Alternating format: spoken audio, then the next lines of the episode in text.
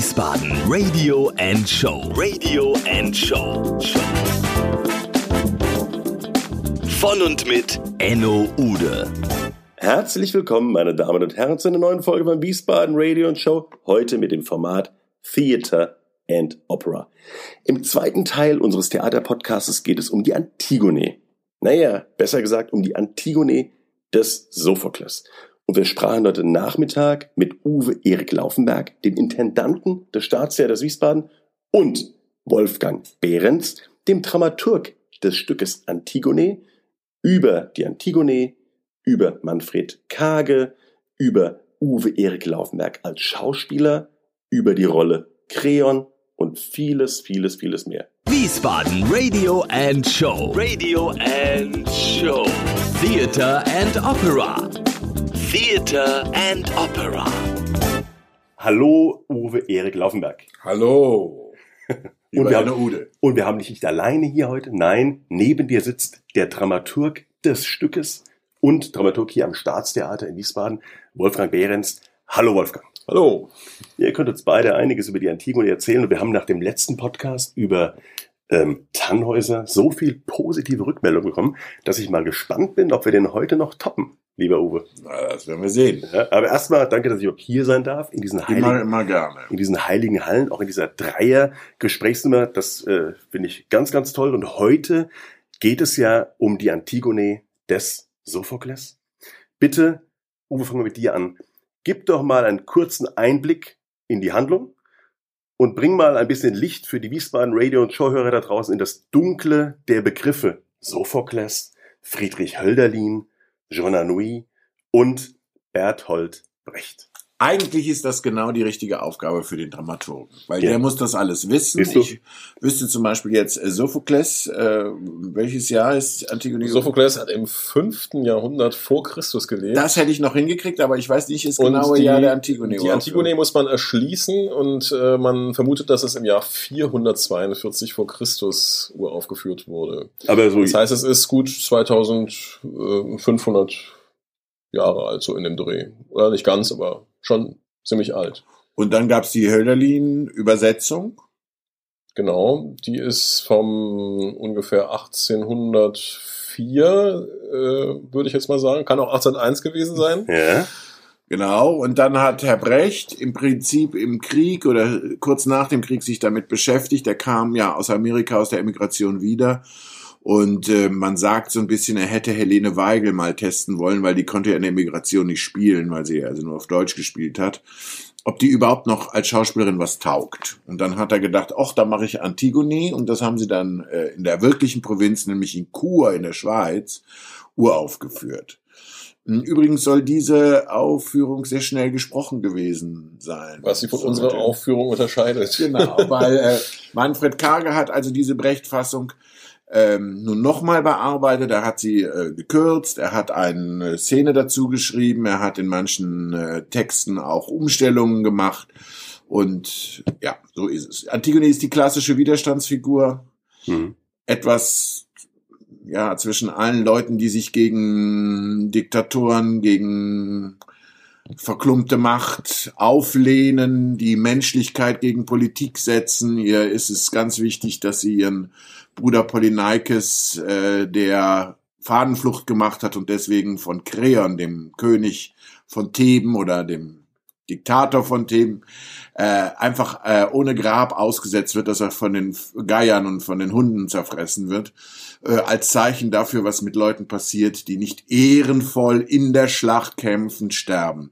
Und Antigone sieht das nicht ein und beerdigt ihren Bruder, wird dann verhaftet, weil das eben verboten ist und äh, bietet dann Kreon die Stirn. Und es geht um das Prinzip, ob man gegen den Staat mit, unge äh, mit ähm, wie heißt es, zivilem Ungehorsam äh, auftreten darf. Und das wird auch bei Sophokles als Staatsdiskurs durchaus geführt.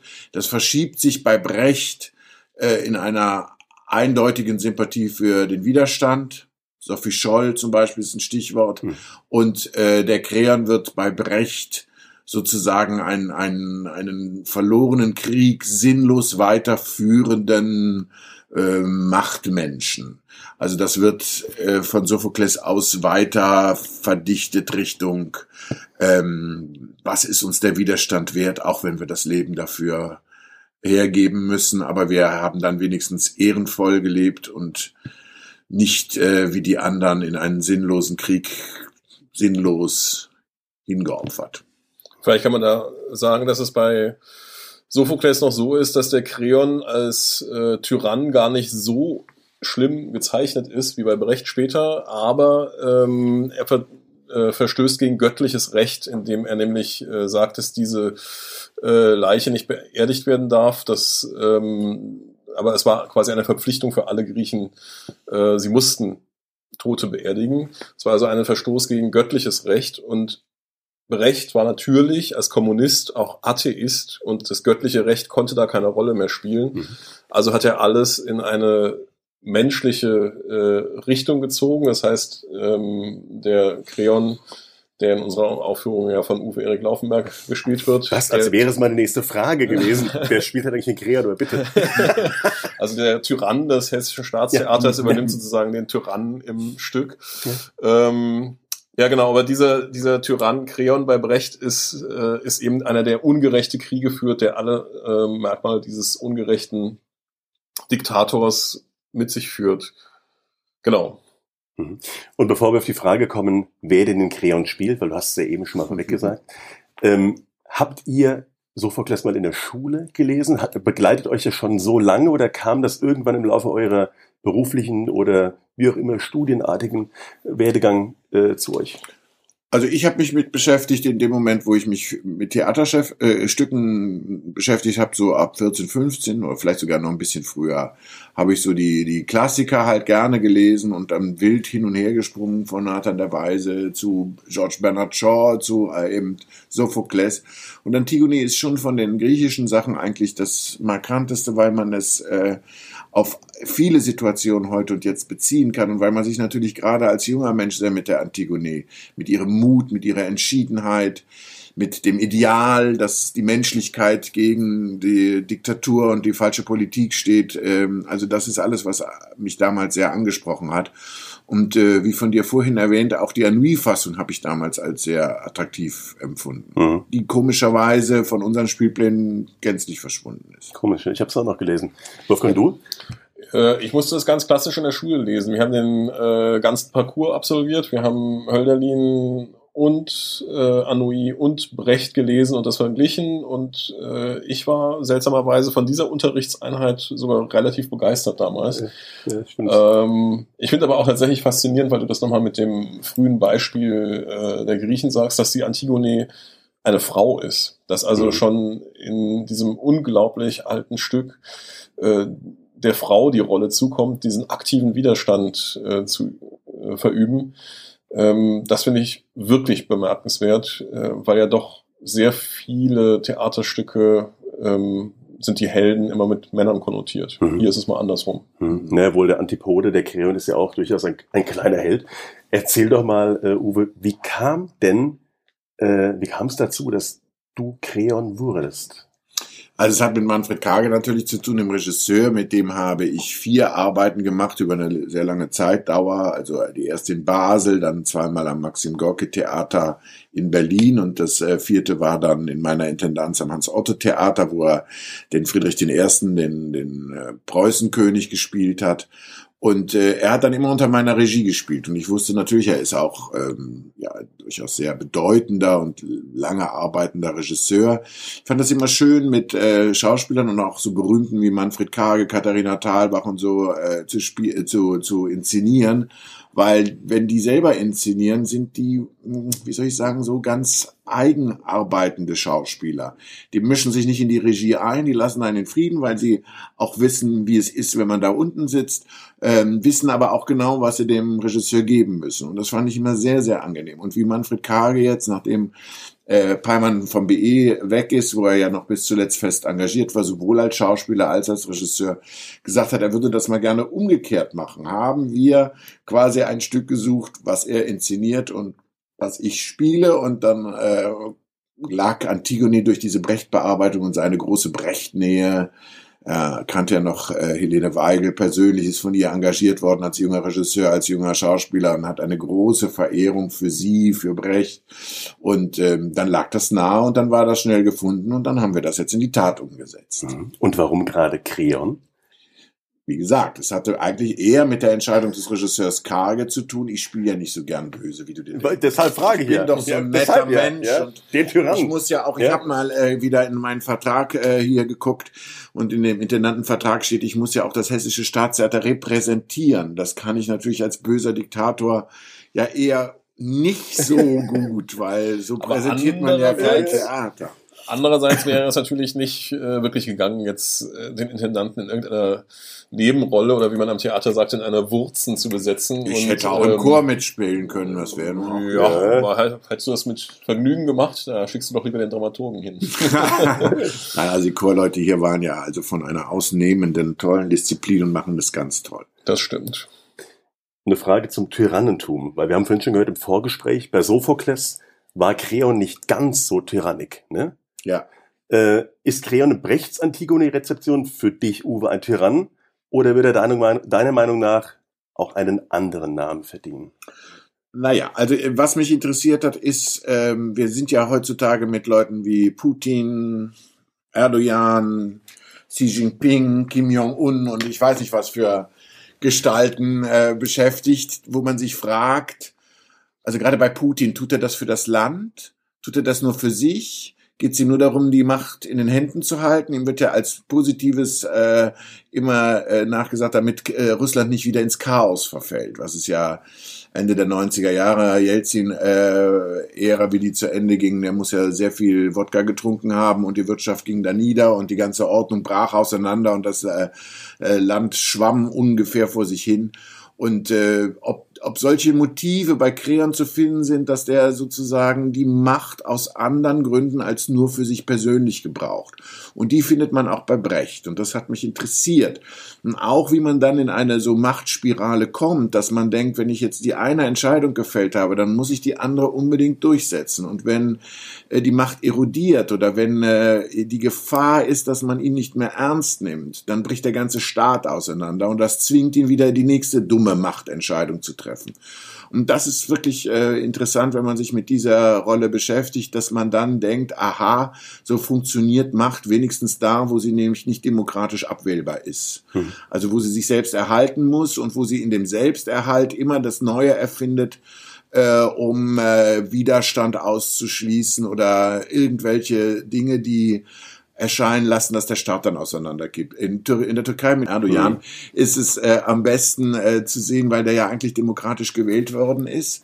Und was der jetzt alles betreibt, indem er Journalisten einsperrt, indem er auch wie, gegen die Kurden wieder wie wild losgeht, ähm, wie er meint, wie er seine Macht oder das, was er für die Türkei anscheinend ja für nötig hält, absichert und wie das immer weiter in äh, Dinge läuft, die man als Mensch, der die Freiheit, die freie Meinungsäußerung, die freie Wahl als hohes Ideal hält, eigentlich nur mit dem Kopf schütteln kann und sagen, wo führt das hin? Aber im Grunde ist es ja dann so, dass immer der erste Schritt äh, in eine ungerechte Richtung oder in eine äh, tyrannische Richtung ja unglaublich viel nach sich zieht. Das sieht man in dem Kreon ja äh, sehr gut. Also er führt einen ungerechten Krieg. Äh, dann als Folge des ungerechten Krieges desertiert äh, ein Neffe von ihm. Ähm, und ähm, dann kann er sozusagen dieses Beispiel des desertierenden Neffen nicht, ähm, nicht gutheißen. Also verweigert er die Beerdigung. Und Ja, aber so, es- so kommt es dann zum Todesurteil am Ende für Antigone und es, es Ja. folgt ein schlechtes Ding auf den anderen und es ist eine, eine Spirale Hm. der Ge Gewalt, in die der Kreon im Grunde von Anfang an verhängnisvoll reinkommt, weil er diesen ersten ungerechten Schritt tut. Mhm. Ja, aber den tut er ja eigentlich auch, weil er denkt, er muss Themen damit absichern, dass er da die Schätze aus Argos holt. Das ist ja auch immer der, die Argumentation mit dem Chor. Wir mussten diesen Feldzug machen, um uns zu erhalten. Also, ich meine, da jeder das alte Volk ohne Raummotiv. Ja, oder äh, jeder Krieg wird ja so motiviert, dass man äh, sagt, das muss jetzt für die Ordnung sein, das muss für die bessere Wirtschaft sein, das muss für äh, die Verteidigung meiner Außengrenze jetzt ja, auch typisch Herr äh, Erdogan ist ja jetzt mal kurz nach Syrien gegangen, weil er seine Grenze damit verteidigen muss. Und ähm, diese Argumente, ja, diese Argumente, eben solche Dinge tun zu müssen, sind immer, ähm, schließen sich daran an, ich mache es, weil sonst unserem Land es schlecht geht. Und das hat der Kreon ja auch dauernd im Munde. Ähm, das, das Verrückte war, wenn man das guckt, dass er eigentlich Antigone überzeugen will. Er will sie eigentlich zu sich rüberholen. Es würde ihm ein weniges reichen, dann würde er sie begnadigen. Er will sie nicht auf Teufel komm raus verurteilen, weil ihn das wieder vor neue Probleme stellt. Sie ist nämlich noch die angesagte Schwiegertochter, dann gibt's Ärger mit dem Sohn. Also er, er, er will das gar nicht tun. Aber äh, weil die Antigone konsequent in den Widerstand geht und er das sieht, dass sie das nicht aufhören wird, entschließt er sich zu sagen, dann muss die weg. Dann muss ich versuchen, die von allem anderen wegzuschneiden und dann hofft er, dass er seinen Sohn und äh, die Schwester Ismene und alle, die jetzt mit Antigone sympathisieren, drehen kann. Und das versucht er aber, schafft er nicht mehr und dann wird es immer schlimmer.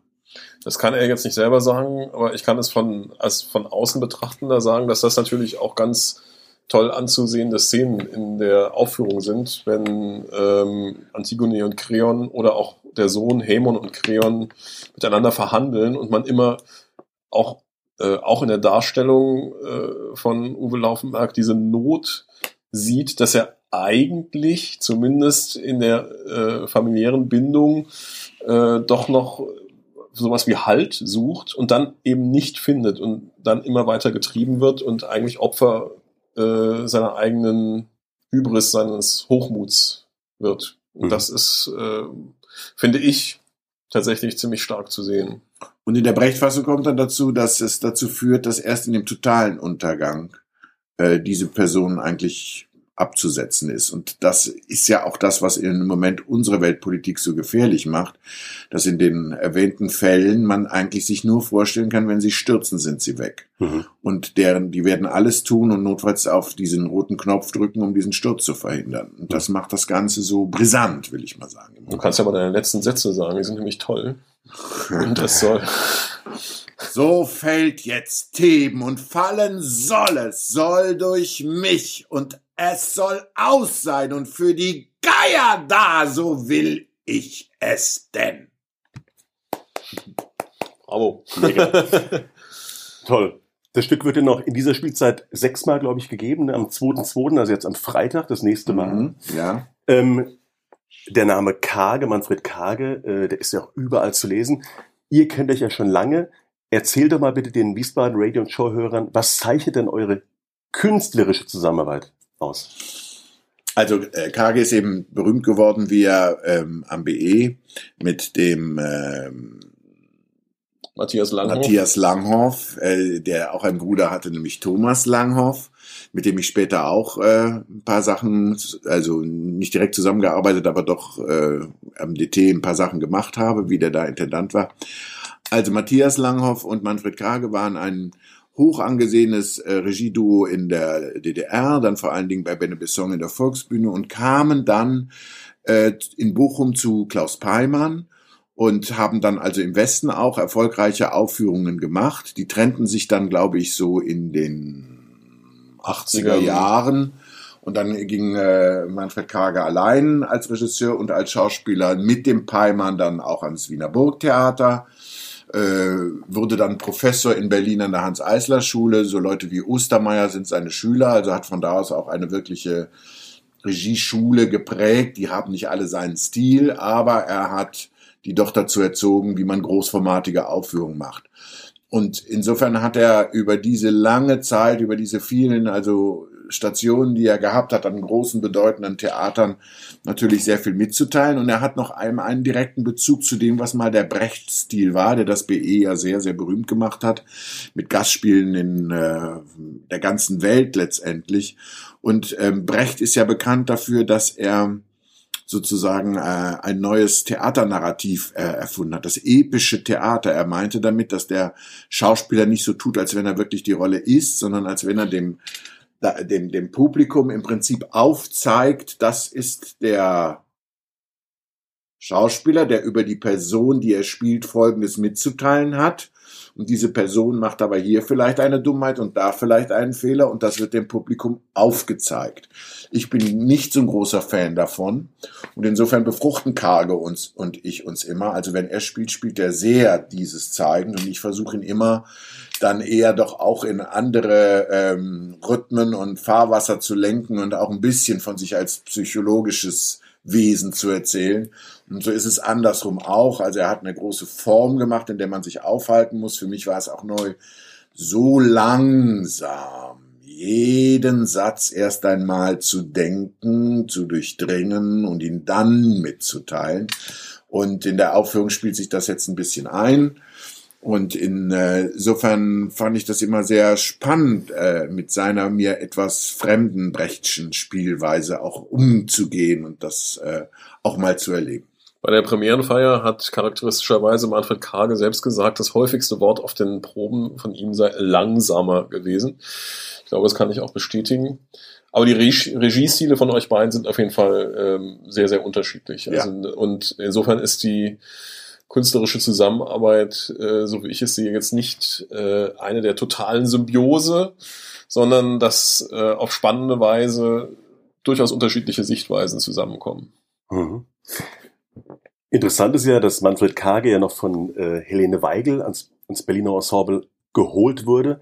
Jetzt stellt sich natürlich mir die Frage, ähm, du hast eben schon angedeutet, aber ganz gesagt haben wir es noch nicht, ist das Stück, das wir hier am Wiesbadener Staatstheater sehen, mit dir als Kreon, das ich ja sowieso schon per se klasse finde, eher eine Hommage an Brecht oder eine Weiterentwicklung sogar oder was ganz eigenes mit dem Hintergrund, den Manfred Karge auch von Helene Weigel natürlich als äh, Brecht äh, Intimus hatte. Also es ist jetzt kein äh, purer Brecht, aber es geht sehr davon aus, wie er das äh, angelegt hat und entwickelt es dann weiter, auch durch die Ästhetik von Giesbert Jäkel, der das Bühnenbild gemacht hat. Karge und Jäkel haben auch zum ersten Mal zusammengearbeitet. Äh, Jäkel macht ja sehr eigene Räume. Äh, er hat äh, hier auch einen formbewussten Raum gemacht, der, der, der als Form stark ist, aber trotzdem auch eine Atmosphäre hat. Und äh, insofern kommen da doch wieder neue Elemente zusammen. Und der Kage ist auch jemand, der sich immer stets bemüht hat, also sagen wir mal das, was den Zeitgeist ausmacht, da entweder sich hart dran zu reiben oder doch auch da neue Akzente zu setzen. Also der ist nicht ein nur historisch oder historisierender Regisseur, der einen Uralt-Stil so ganz pur auf die Bühne bringt. Das ist es nicht. Er hat ja ganz viel Brecht inszeniert. Er hat, glaube ich, gesagt, er hätte 17 Mal Brecht schon inszeniert. Insofern ist das für ihn natürlich eine sehr wichtige Folie. Aber er hat ihn ja wirklich äh, weiterentwickelt auf eine Art und Weise, auch in der Art, wie er den Text behandelt. Für mich ein, ein ganz gutes Beispiel ist immer, dass es einen Satz gibt bei Brecht, der quasi noch über den, die Hölderlin-Fassung da reinkam, dass Antigone sagt, ich habe also bei, äh, bei Hölderlin heißt es und bei Brecht, ich habe Heiligs heilig betrieben. Und bei Kage wird daraus, ich habe Menschliches menschlich betrieben. Ähm, das heißt, da kommen nochmal ganz klare Akzentverschiebungen rein. Und ganz am Anfang hat Uwe gesagt, bei Brecht wurde in der Uraufführung Berichten zufolge ziemlich schnell gesprochen. Und ich glaube, diese Langsamkeit äh, hätte Brecht zumindest Staunen gemacht. Ja, in den Wahnsinn getrieben. ja. Das wollen wir mal nicht sagen, aber Staunen gemacht vielleicht. Und jetzt vielleicht auch die letzte Frage zur Inszenierung. Ähm, der Zuschauer draußen hat jetzt ja letztendlich noch keinen Einblick. Ist es eher eine, eine Fassung, die im Altertum spielt? Oder ist es jetzt was ganz Modernes? Ist es irgendwie mittendrin? Weil darauf sind wir noch nicht eingegangen. Wie ist die Inszenierung? Also ich glaube, dem Kage war vor allen Dingen wichtig, dass man alles verstehen kann. Das heißt also, der Text wird so gemacht, dass man äh, absolut folgen kann. Und es ist relativ kurz. Es ist also eine Spieldauer von ähm, zwei, ein Viertelstunden. Stimmt das jetzt? Ja, ja. das stimmt. Mit einer Pause. Mit Pause. Also oh. davon sind schon 20 Minuten noch Pause. Und ähm, insofern ist es sehr komprimiert, verdichtet, auch äh, in der Versuch der Anlage, dass es ähm, aus einer sehr großen inneren Spannung heraus äh, gespielt wird. Also sozusagen er versucht eine, eine wirkliche Verdichtung. Das ist ja heute im Theater oft anders, weil man die Spelastik und die Überschreibung und äh, sagen wir mal die Improvisation und das Wegspielen vom Text und so weiter sucht. Und hier ist es eine sehr außergewöhnliche Konzentration aufs Wesentliche dieses Konflikts und dieses Stückes. Und es ist keine wirkliche Aktualisierung, sondern es ist eher ein Versuch, vielleicht es ein bisschen ins Zeitlose zu bringen. Die Kostüme transportieren jetzt schon teilweise äh, bestimmte Zeitvorstellungen mit. Also es sind jetzt auch keine antiken Kostüme, Mhm. es sind auch keine heutigen Kostüme. Man wird es irgendwo im 20. Jahrhundert vielleicht äh, verorten, aber es ist nicht, es ist nicht massiv darauf bedacht, sondern es ist eher darauf bedacht, es, ähm, das Allgemeingültige an dem Stoff hervorzuheben. Super. Lieber Wolfgang, lieber Uwe, vielen, Enno. vielen herzlichen Dank äh, für dieses sehr kurzweilige Interview wieder mal, für diesen Podcast. Ähm, wollt ihr noch einladen zur Antigone? Das sollten wir eigentlich. Aber äh, wie sollen wir das tun? Also ich, mal, ich würde mich über jeden, der kommt und über jede freuen, denn äh, es ist eine sehenswerte Veranstaltung und ähm, ich würde mich freuen, wenn es die sechsmal, hast du gesagt, die es noch Sechs, kommt? ich glaube, sechs, ich habe ist ich hab eben nachgeschaut, ich glaube sechsmal. Ja, in Können dieser wir sieben und acht. Also Es soll doch sieben und ich- acht werden hier. Äh, ich Und wir verlosen, ich möchte, ich wir möchte verlosen schon, bestimmt zwei Karten. Ja, Ja, das ist doch also super. bitte. Ich ja. möchte schon, dass es voll wird. Ja, im Moment ist es ja wirklich ratzeputzevoll.